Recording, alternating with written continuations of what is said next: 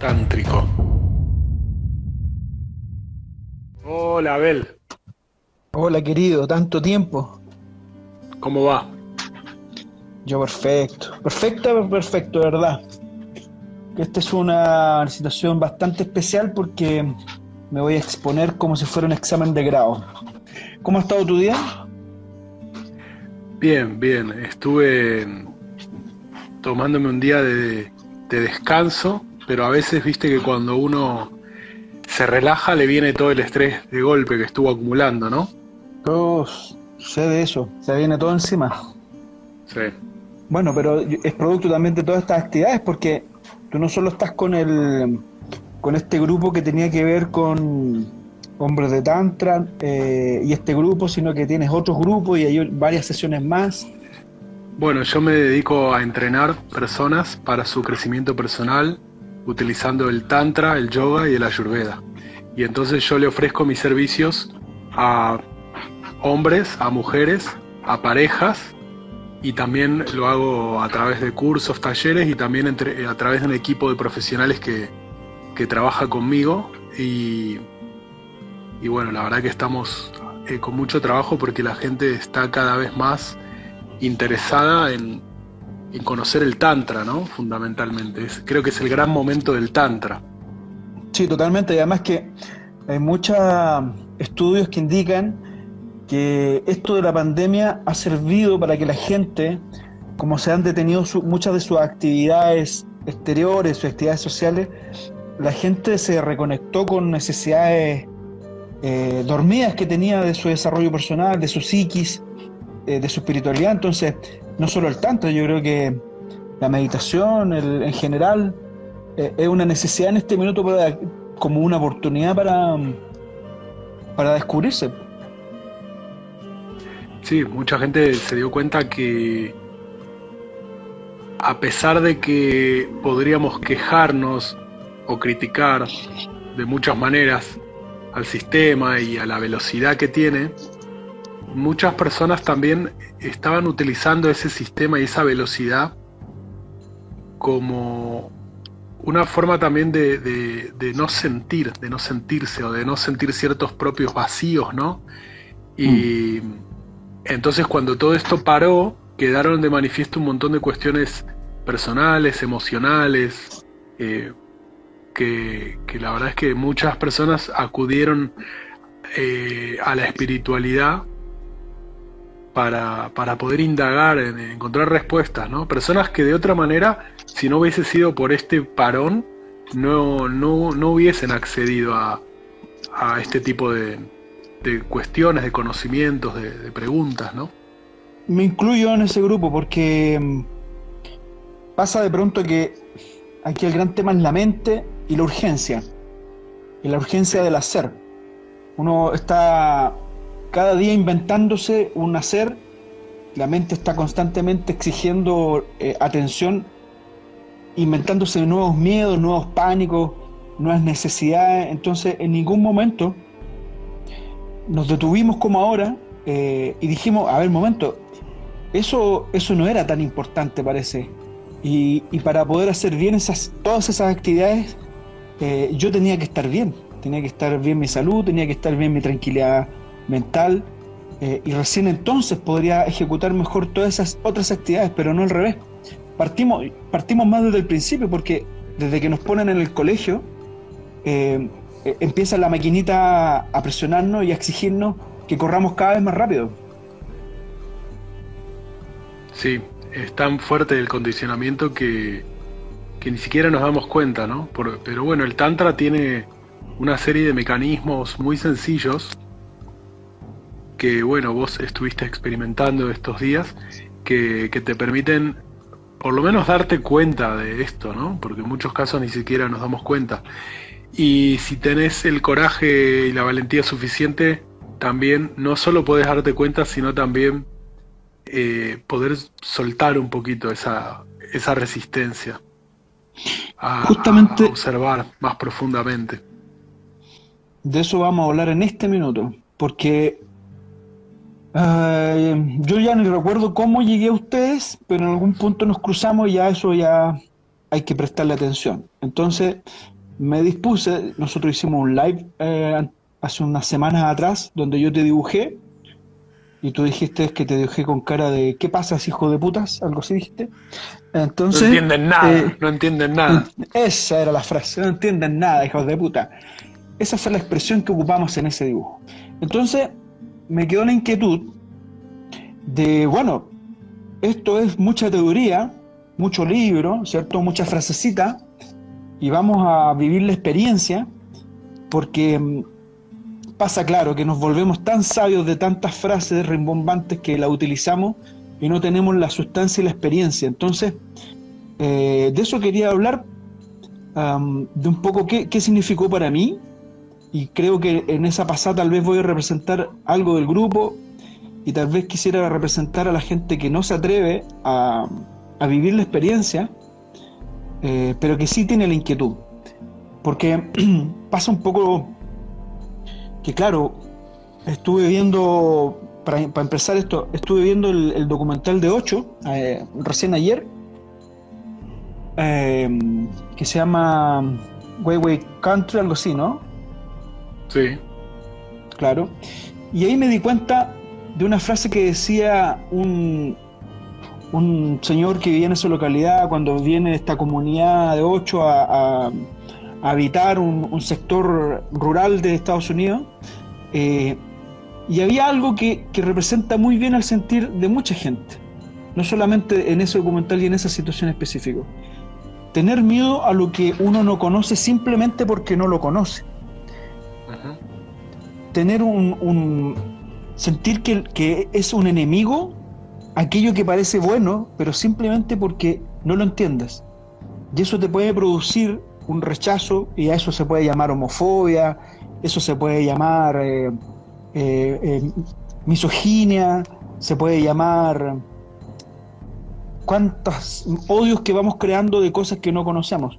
E incluso el rechazo a esto de que, que yo lo tenía, de pensar de pronto que todo esto de la meditación y esto de la ayurveda, que las dietitas, que el ayuno, que la cosa, era una moda. Era una moda y después iba a venir otra. Em, y era un hipismo y era una cosa de gente marihuanera.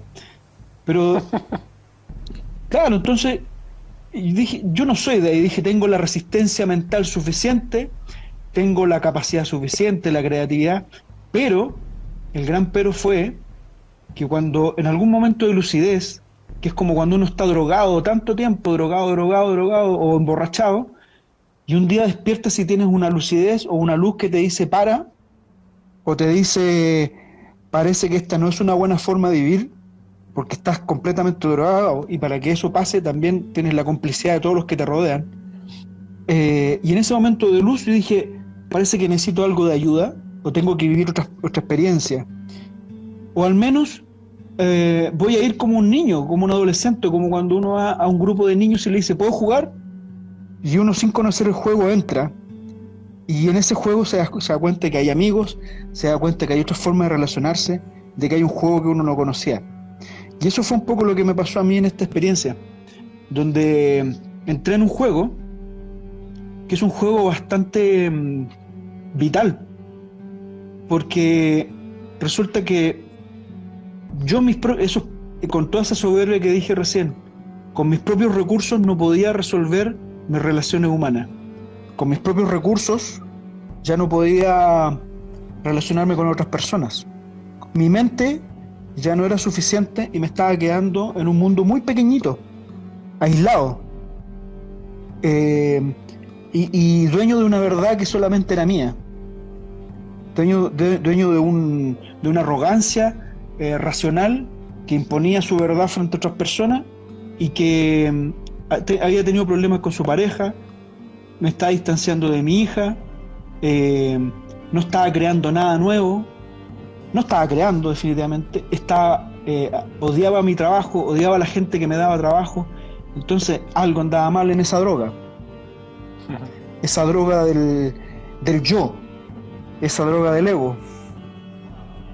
Entonces, Em, al entrar a este grupo pasaron muchas cosas. Em, primero, yo venía, venía de un pequeño, de una pequeña iniciación donde entrevisté a mucha gente en mi Instagram, como lo estoy haciendo ahora. Hablamos de meditación, de hipnosis, de regresiones, de constelaciones, muchas cosas. Todo eso está registrado en mi Instagram. Pero todo es la teoría. Entonces hay una frase que tú mencionaste en un minuto, en nuestro live, en el primer live, que dijiste, eh, podemos llenarnos de una biblioteca, devorarnos una biblioteca entera, pero si no, si no lo llevamos a la experiencia no, no vamos a asimilar nada, no vamos a vivir la sabiduría o no vamos a vivir el conocimiento. Y eso fue un poco esta experiencia que em, hay cosas que, resultan simples de decir, pero al vivenciarlas se empiezan a caer eh, capas que uno tiene. Algunos de los ejercicios que teníamos que hacer en esta experiencia, debo decir que eh, esta experiencia es un grupo de personas que obviamente pagó una, inscripción que fue dirigida por ti. Teníamos acceso a un todos los días y, con mucha atención y dedicación a un WhatsApp. Teníamos una reunión una vez por semana. Hicimos tres reuniones.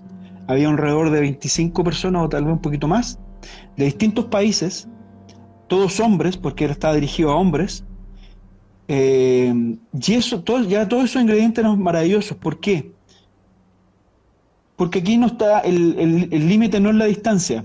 Personas de distintos países, de distintas regiones, de, con, su, todos hablando español obviamente, pero con, cada uno con su, con su modo, su modismo, te da la sensación de que esto era una, cofradía, una comunión bastante amplia, que habían trascendido ustedes con esto muchas fronteras y que el interés era eh, era bastante internacional o, universal. Eso le da un plus a esta sensación. Este grupo de hombres, y que también habían gay, y eso era muy interesante, porque, eh, claro, uno, uno puede decir hombres y cae inmediatamente en el club de Toby, pero los gays tienen, los gays que obviamente tienen la arquitectura eh, del hombre, tienen las mismas las mismas complicaciones y las, mismas aprensiones que tiene cualquier hombre, simplemente que su interés es otro al, momento de la sexualidad. Eh, pero las, complicaciones son las mismas. Ese grupo heterogéneo pasó a ser, pasaron a ser mis hermanos durante dos semanas, donde eh, nos confidenciamos cosas que ni siquiera le, como yo le confidencié a un amigo, a un amigo, a un amigo que de pronto cuando uno le dice, le cuenta algo, le va a decir lo mejor que logró con una mujer. Eh, uno le dice, ¿cómo estuvo? Qué sé yo, 20 orgasmos. Pero la realidad es otra. La triste realidad es otra. Entonces, era muy... Eh, alguien dijo por ahí en, el momento que hicimos el cierre, nos espejeamos unos con otros en nuestras carencias y en nuestras necesidades porque había gente que tenía problemas de disfunciones eréctiles, otros tenían problemas con su pareja. Yo venía de, una, de un fracaso matrimonial. Eh, y así, infinidad de detalles que son los dolores de los hombres. Entonces, ¿a qué nos veíamos enfrentados? Ya no tenía que ver con potencia sexual o calidad de la sexualidad o ser unos, Superman en la cama. Se trataba de otra cosa. Se trataba de, de identificar una cosa tan simple que por qué fallaba una erección.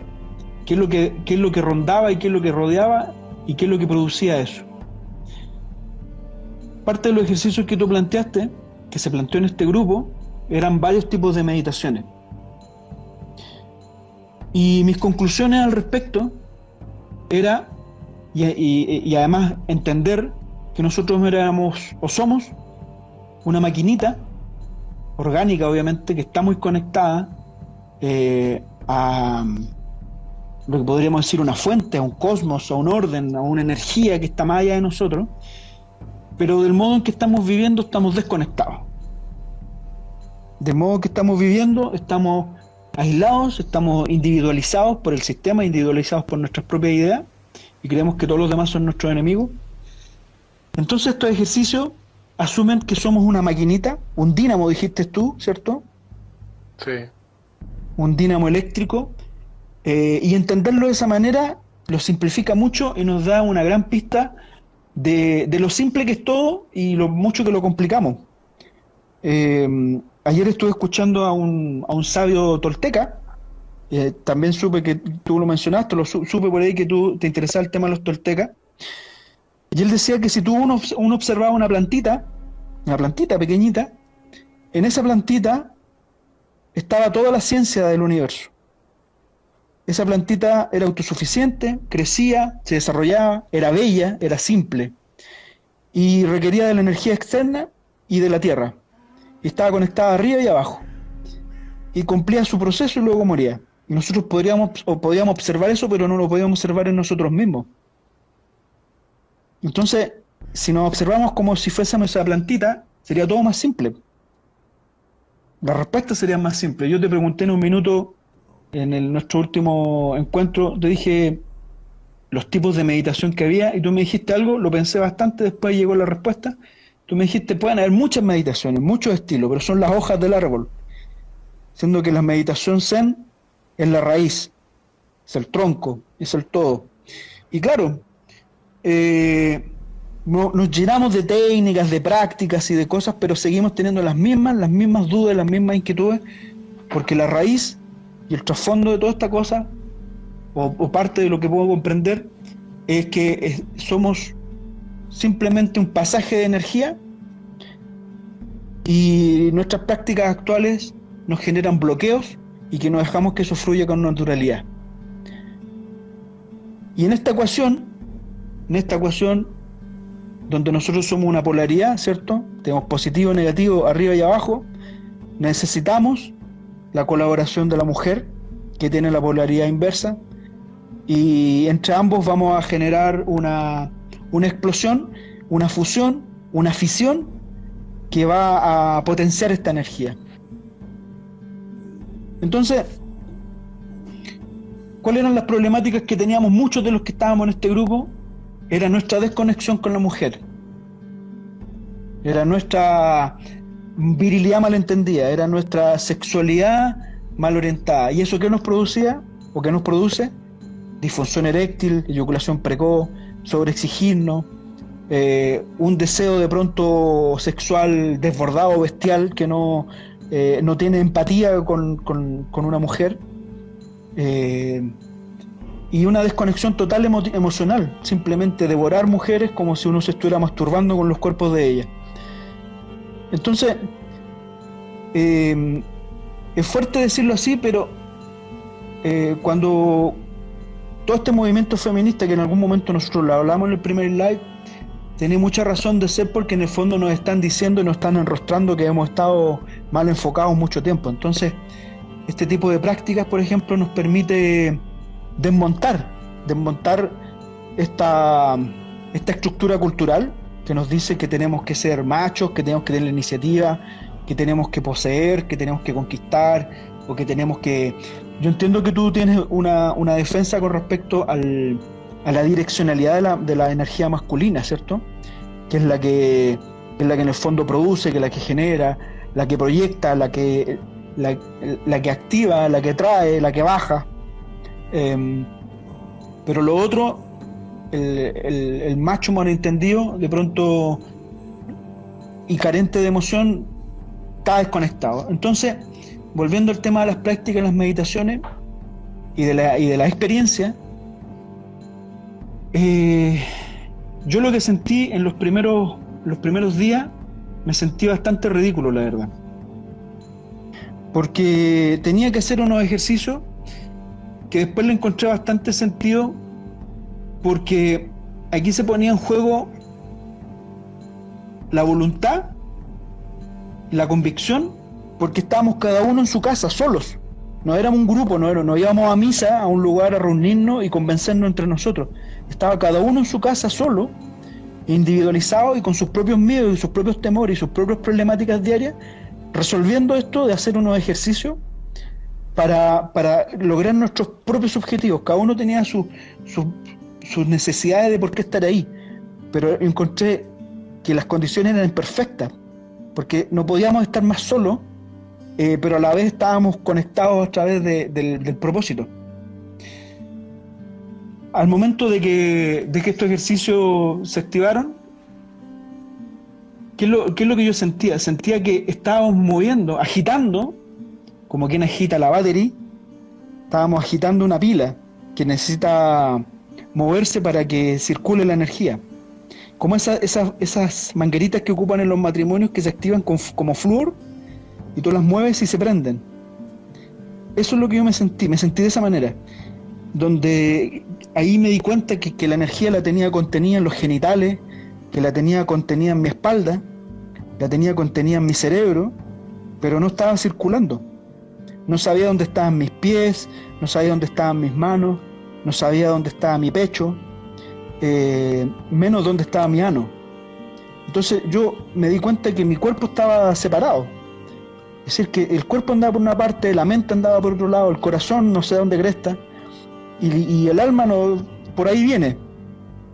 Entonces, al momento de, de empezar a hacer estos ejercicios, lo primero, y tú lo mencionaste en algún minuto, dijiste, manténganse observantes, observen lo que les pasa.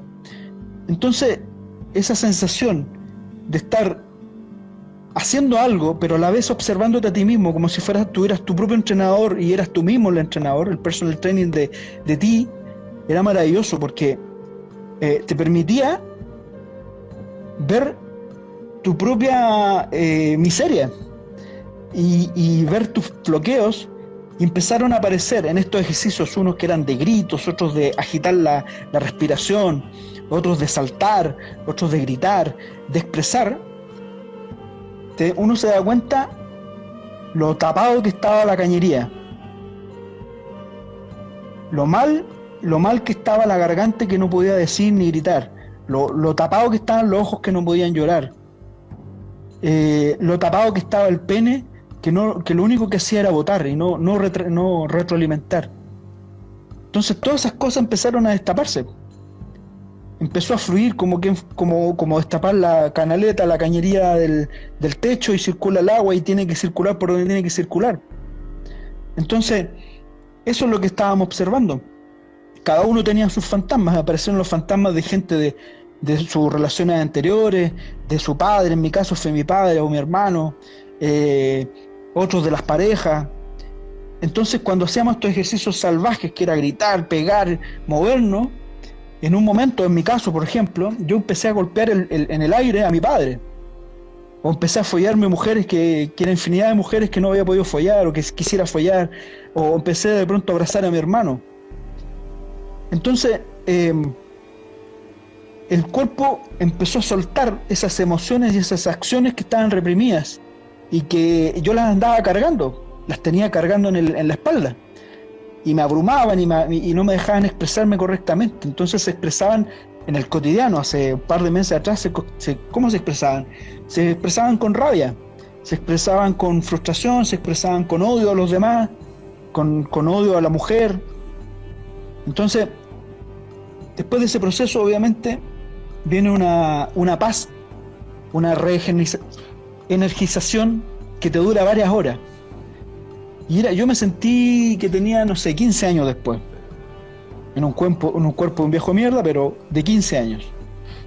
Y, y, de una, y es interesante verte a ti cómo te dura esa agitación que, mencioné, esa agitación energética, eh, y después se apaga y se va, y se va, y se va. Y el otro día puedes volver a activarla de nuevo y vuelve el círculo, y vuelve el ciclo, y vuelve el ciclo, y te empieza a volver adicto, pero ahora a esta otra droga maravillosa que tiene que ver que tu cuerpo ahora está más completo. El cuerpo está donde está, el corazón está donde está, la mente le das tiempo cuando tú quieres darle el tiempo. Parte esta meditación, y mucha gente lo, lo dijo, Ah, es súper eh, impresionante ver cómo la mente eh, se, eh, se, quiere hacer presente como si fuera un payaso que quiere que lo vean. Está constantemente lanzando pensamientos que uno no quiere. O sea, yo quiero meditar, no quiero pensar en la tetera, ni quiero pensar en el, en el permiso de circulación de mi vehículo, no quiero pensar en, en, en el documento que tengo que enviar. Y la mente juega y me traiciona, en esa botea para que yo me apure, para que yo salga de ahí y que no me dé tiempo o que detenga el tiempo, pues el tiempo finalmente es una ilusión, que no que me salga del tiempo, me salga del tiempo, no le haga caso al tiempo. la mente me dice, ven, ven, acércate, ven, ven a correr conmigo porque estamos apurados.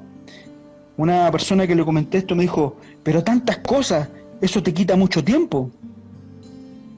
Entonces yo le decía, no, es que yo estoy ganando vida, estoy ganando vida para tener más tiempo. ¿Quieres que continúe?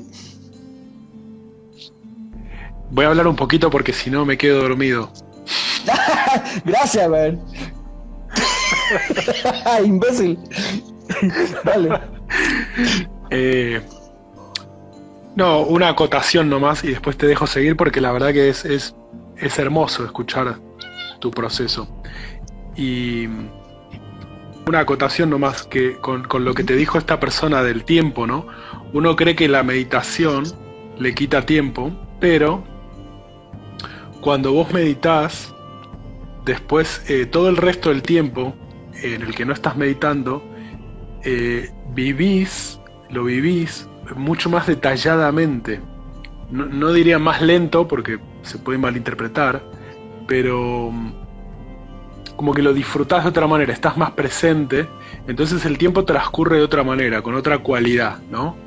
Entonces, sí. por eso es, es, es, importante todo el tiempo que vos inviertas en meditar, aunque creas que te está quitando tiempo, pero después el resto del día lo, lo disfrutás mucho más, tenés más creatividad, no estás tan reactivo, no reaccionás desde tu ego a las cosas, podés eh, transmitís más paz a los demás y eso a su vez eh, retribuye y potencia también la paz que ellos te dan a vos, entonces se genera como un círculo virtuoso, ¿no?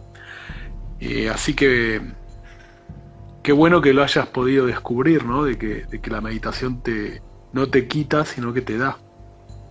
Muy interesante. Correcto. Perfecto, ¿continúo? Sí, sí. Eh, bueno, grandes temas eran, por ejemplo, lo dije varias veces, el tema de la relación con las mujeres, la sexualidad. Se ha dicho mucho de la sobre genitalización de los hombres.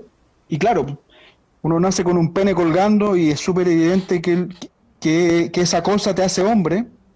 Eh, y uno vive en función de eso. Se para, no se para, que se para, no se para. Después ya no se para cuando uno quiere. Eh, y eso es muy determinante. Ahí está Gatito. ¿Cómo se llama Gatito? Peda. ¿Peda? Sí. Perfecto. Entonces, ¿qué ocurre? Eh, los recursos que tenemos como hombre para nuestra sexualidad son limitadísimos, porque dependemos de una erección. Dependemos de una erección y de una eyaculación, pero tú en algún momento nos mencionabas que esta, este propósito era un propósito de, corto alcance y que nosotros, para entrar en este mundo del Tantra, teníamos que sacar de ahí, la, teníamos que sacar esto de la ecuación. Teníamos que sacar el propósito de eyacular de, la ecuación. Teníamos que sacar el, el, eyacular como el fin del proceso. Y que de alguna manera, claro, los hombres bajo esa estructura funcionamos mucho. Queremos el objetivo, queremos el resultado, queremos lograrlo. Eh, queremos penetrar y eyacular. Y con eso ya cumplimos nuestra misión y después a dormir o nos vamos o no pescamos a lo nuestro. Hasta que se para de nuevo y eyaculamos de nuevo y ahí vamos, y ahí vamos, y entramos de nuevo a jugar. Pero antes de eso, nada, no importa. Entonces eso es una visión muy limitante, muy pequeña de lo que serían las posibilidades de nuestro cuerpo, las posibilidades de nuestra energía, de nuestra creatividad sexual. Entonces parte de los ejercicios, y creo que el más desafiante para muchos, fue el autotoque, la autocomplacencia, hacernos el amor a nosotros mismos, en donde podamos y, y nos diéramos la oportunidad de seducirnos, de tocarnos. En mi caso al menos, por ejemplo, descubrí que, que mis tetillas, por ejemplo, eh, tenían dolor tenían dolor, no, hacía, no habían sido tocadas, no tengo idea de dónde viene ese dolor, pero eh, con el tiempo y con el paso de los días de la práctica se fue disipando ese dolor, porque mi cuerpo ya funcionaba de los pies a la cabeza, pero antes de eso estaba disperso. Eh, los brazos, los pelos, la piel, tú mismo. Sacar de alguna manera de la ecuación el porno mental, ¿cierto? Sacar de la, de la ecuación que necesitamos ver un par de tetas o, una foto de Instagram o de lo que sea para excitarnos, poniendo afuera de nosotros eh, la posibilidad de que nuestro cuerpo funcione. Entonces, estos ejercicios de, autotoque y de, vigor y de, eh, energizamiento le dan vida al cuerpo y lo hacen y le vuelven su funcionalidad le vuelven su sensibilidad. Y donde tú ya no estás en función de que una mujer te, te valide, o que una mujer te permita para sentir, o que una mujer eh, te dé el pase para decir, sí, penétrame, siendo que ah, sin eso el cuerpo sigue funcionando, el cuerpo está ahí, es, mío, y yo lo puedo utilizar. Lo puedo utilizar para mi propio placer, pero también para mi, mi mis tiempos eh, desde, desde, mi propia geografía. Ya no necesito eso que te frustra tanto. ¿Algo que decir ahí? Estoy como, eh, como si los roles se hubiesen eh, invertido, ¿no? Porque durante ese proceso vos eras el alumno y yo el maestro, y ahora yo te escucho y me pongo como, me siento en posición de estudiante, ¿no? Y como que vos me estás enseñando, porque cuando esta energía, cuando esta sabiduría del Tantra, que es algo que es vivo, no es una teoría, por lo tanto no es una frase que está escrita en algún lado, como el Tantra es algo que está vivo al, pasar por el cuerpo de un artista como, tú, eh, vuelve a cobrar vida, se regenera, ¿no? Como que se transforma y sigue vivo. Y entonces yo al escucharte a vos hablando de eso, estoy escuchando a un, maestro de Tantra que está hablando de Tantra, ¿no? y que explicás lo que te transmití yo hace dos semanas, pero pasado a través de tu energía que es única, ¿no?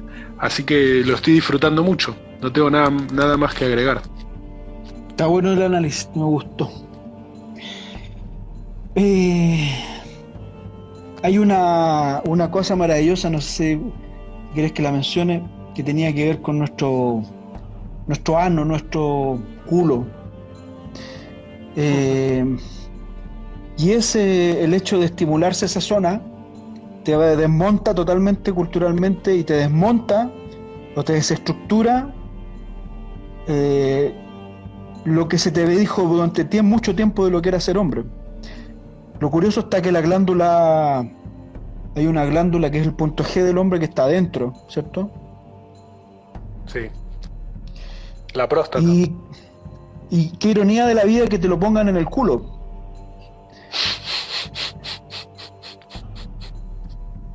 Claro, entonces, eh, ¿cómo? Si hay, que, hay que ir por él, pues hay que ir a buscarlo y, invitar a, la mujer o al hombre, quien sea, que te, que te ayude, o uno mismo, volviendo al uno mismo, para activar eso, porque si no, como por aquí decía un amigo, la próstata se nos muere. Eh, la funcionalidad se acaba. Y ahí está guardadito el secreto, dentro del culo. Y, yo decía en algún momento, claro, si esto lo supieran los hombres y, lo usaran, no habría homofobia y, no, y habría amor libre, no estaríamos expuestos a, la libertad sexual sin límite. Pero tenemos estas represiones culturales que te dicen que es de maricones o que es de, de gay meterse cosas por ahí. ¿Algo que decir ahí?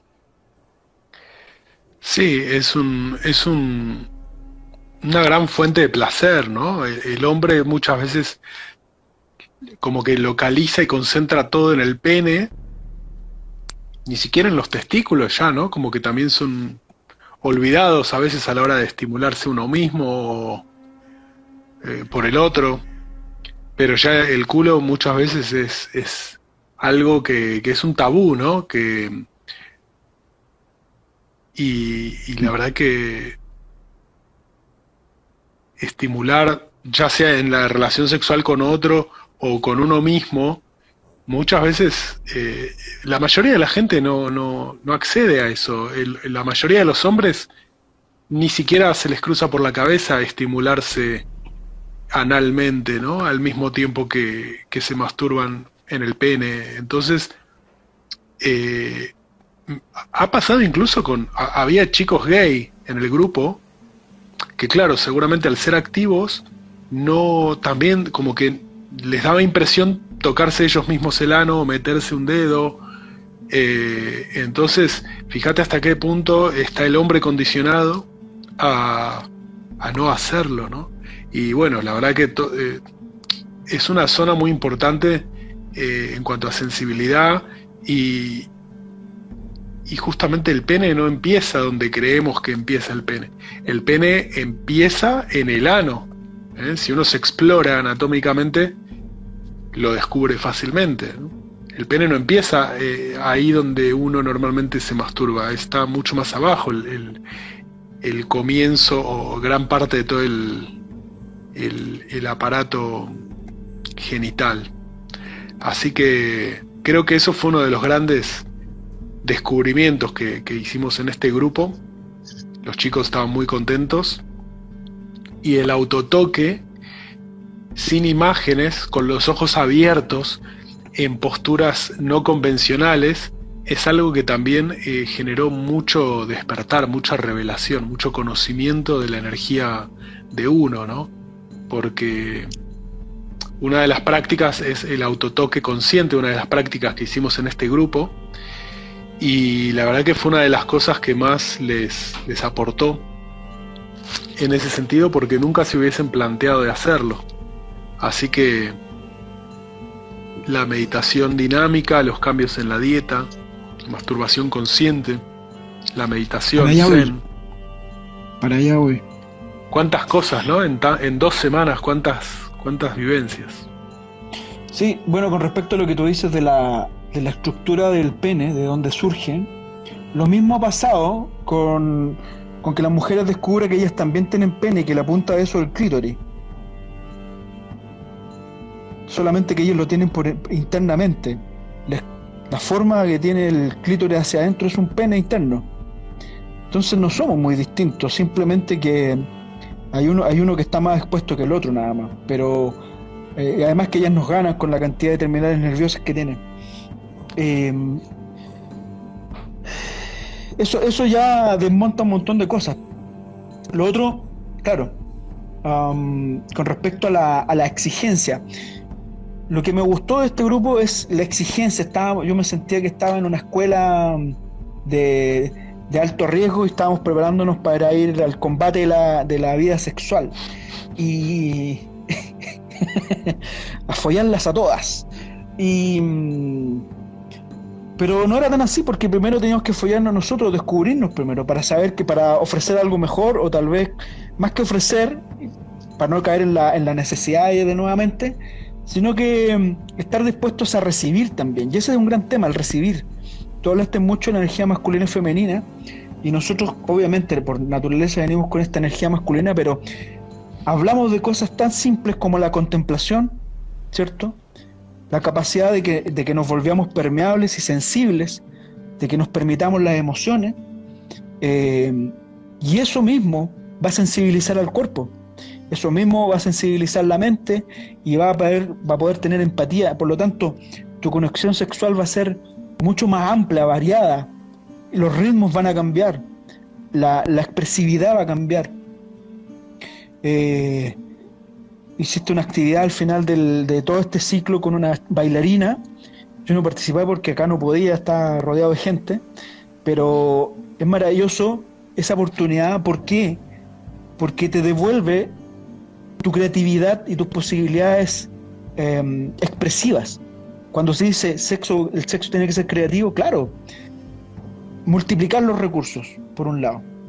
Y me quedo con esta idea de, de volverse contemplativo, dijiste. Esa fue la palabra. Sean contemplativos. La gente empezó a mandarse fotos de paisajes, de cosas, de, momentos, de lugares que habían sido significativos.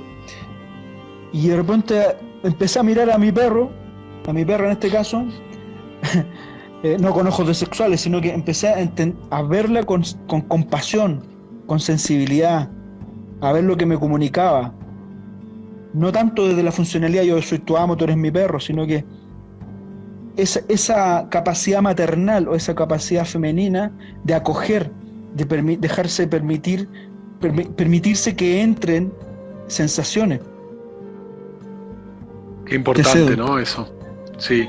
Bueno, una de las grandes cosas que hicimos es eh, a, través de una meditación que es la meditación receptiva, que en este proceso hemos utilizado la meditación dinámica, la meditación salvaje, pero ahí había una chiquitita todo el tiempo que, pero qué importante, ¿no? La, la, receptiva, porque es la que nos invitaba a los hombres a conectar con la energía del pecho, del corazón, que es ahí donde tenemos nuestra energía femenina, nuestra energía receptiva.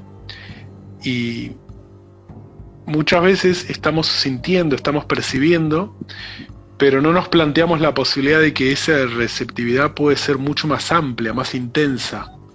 Es como si pudiésemos volver un cuenco, volverlo más grande, y esa receptividad, eso que estamos sintiendo, nuestra capacidad de sentir, de sentir todo, de sentir placer, de sentirnos a nosotros mismos, de sentir la profundidad del, del alma, del ser, también puede ser ampliada a través de cultivar esa receptividad, cultivar esa energía femenina.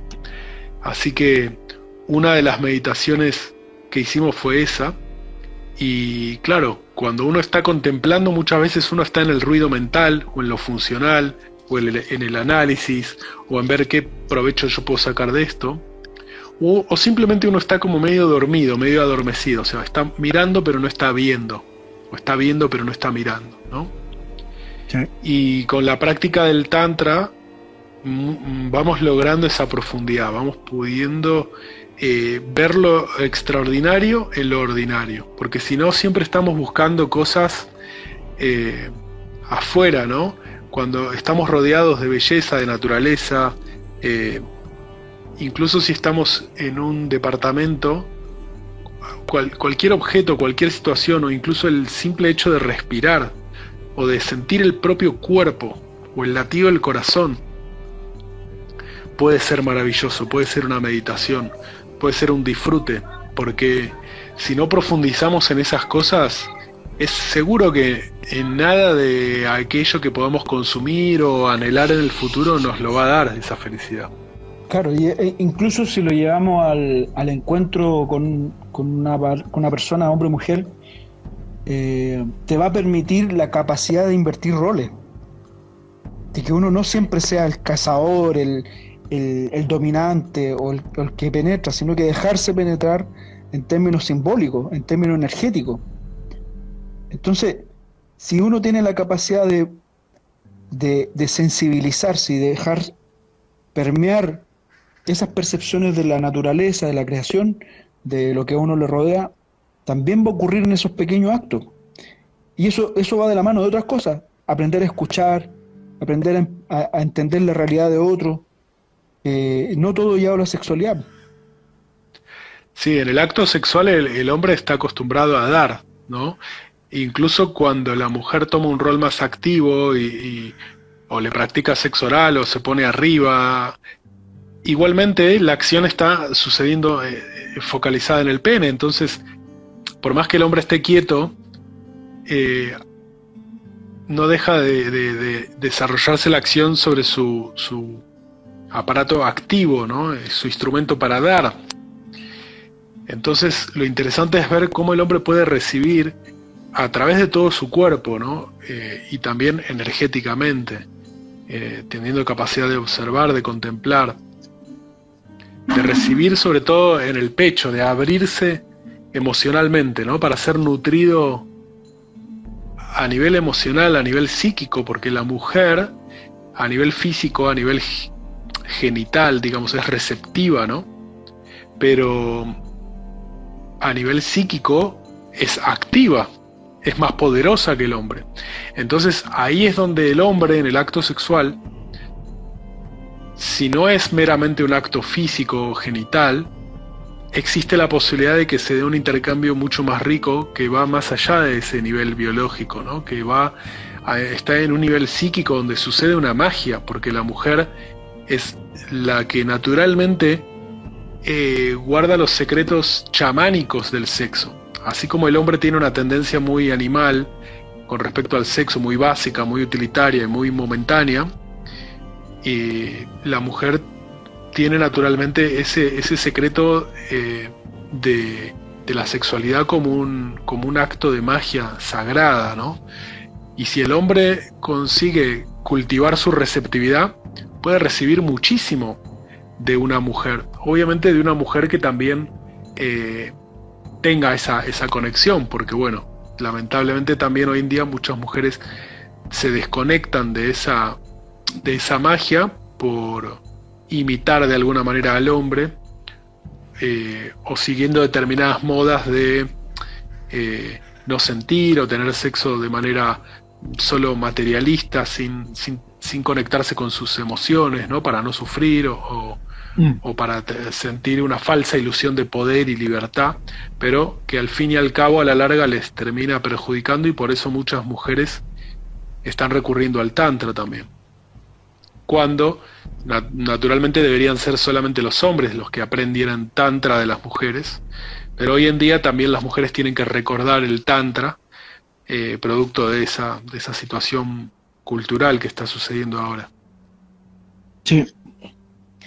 Bueno, eh, en algún momento mencionaste lo de la comida. Parte de este régimen estricto era eh, mantenerse sano, limpiarse, desintoxicarse, eh, resetearse, y eso implicaba dejar de tener la pulsión de, alimentar el placer tantas veces al día, con un café, con un cigarro, eh, con una comida a cierta hora, hábitos que son hábitos simplemente, que no tienen, no tienen que ver con la necesidad vital.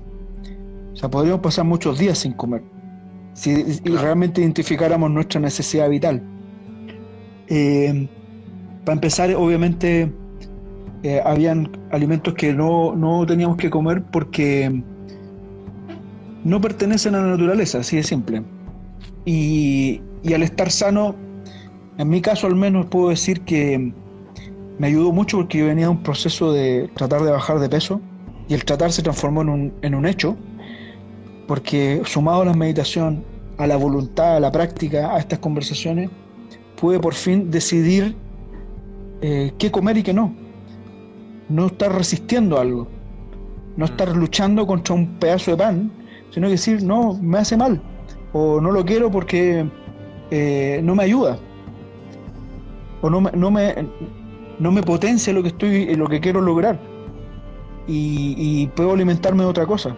Son decisiones de pronto que para unas personas que no tienen el problema de la obesidad eh, no significan nada, pero cada uno tiene su batalla. Imagínate no fumar un cigarro, siendo que tu funcionamiento dependía de esa estupidez.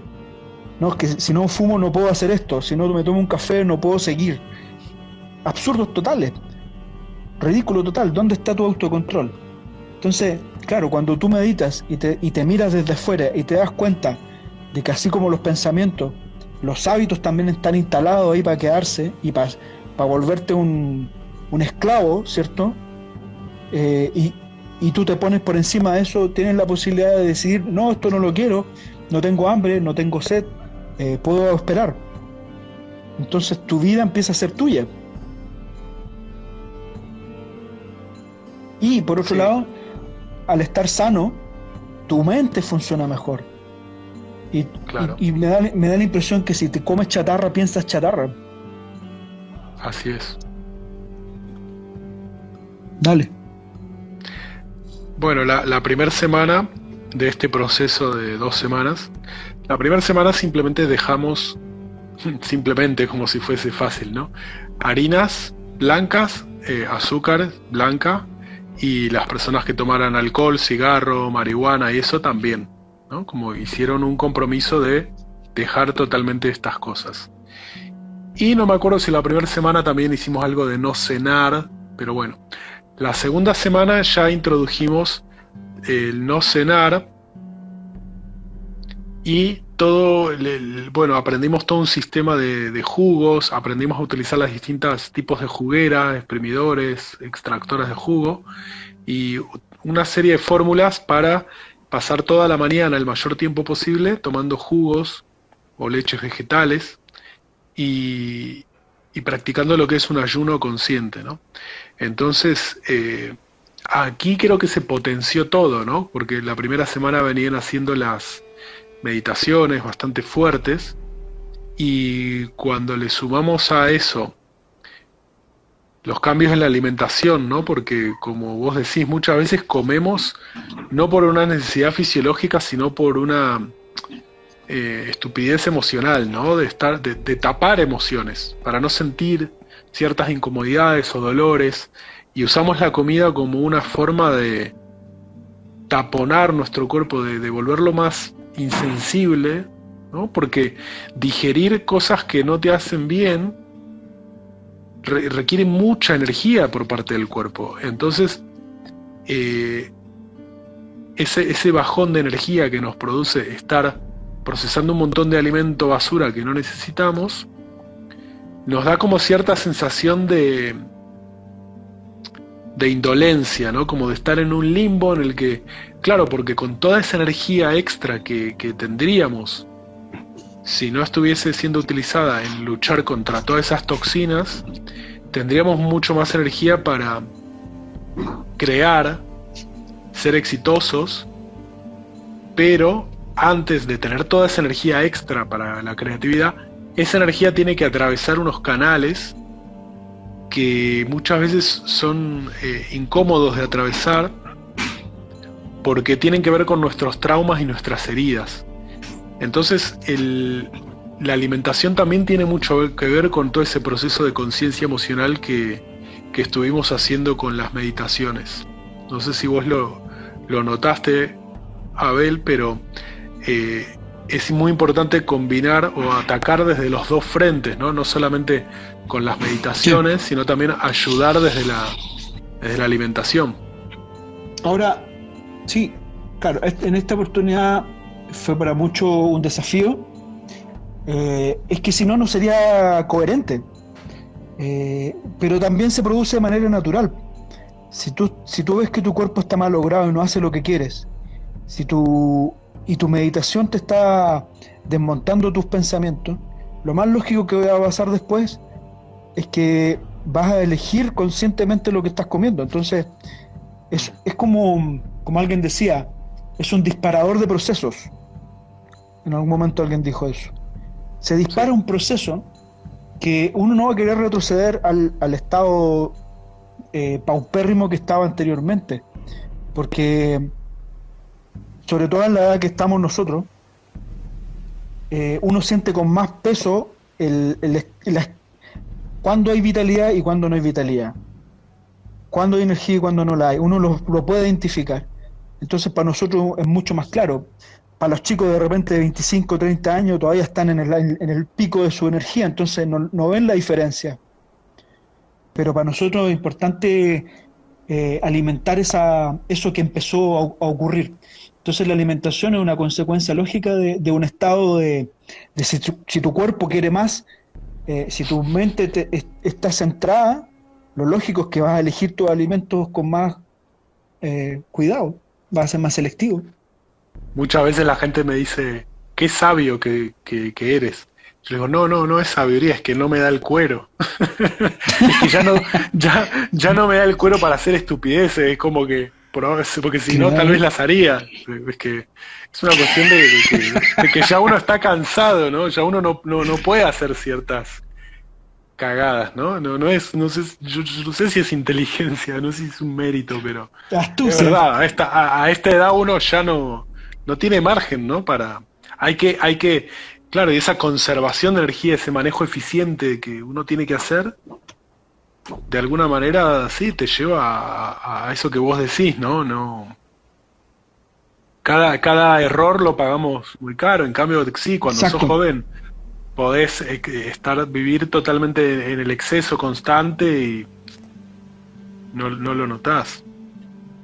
lo, lo, lo que más, bueno, hemos dicho cosas muy potentes, creo yo, pero todo, la función final es la comunicación, es decir, que usemos esto para expresarnos. Eh, todos creo que nos dimos cuenta en este proceso que éramos un nudo de emociones, un nudo de bloqueos, un nudo de cosas reprimidas. Y cuando nos gritábamos, nos hacíamos los locos y, saltábamos y nos tocábamos o respirábamos fuerte o todo lo que hiciéramos estábamos permitiéndole al cuerpo que se expresara simplemente. Todo eso que no, nos habíamos guardado para nosotros y que nos, nos empezó a carcomer por dentro. Y si eso después ya está más o menos ordenadito y está centrado y lo llevas a una práctica sexual, te vas a poder expresar sanamente. Y te vas a poder expresar con, tranquilidad, sin manipulación, sin, sin abuso, sin dañar. Sí, y cuando te acercas al, encuentro sexual de esa manera, el encuentro sexual se vuelve como una gran fuente de energía.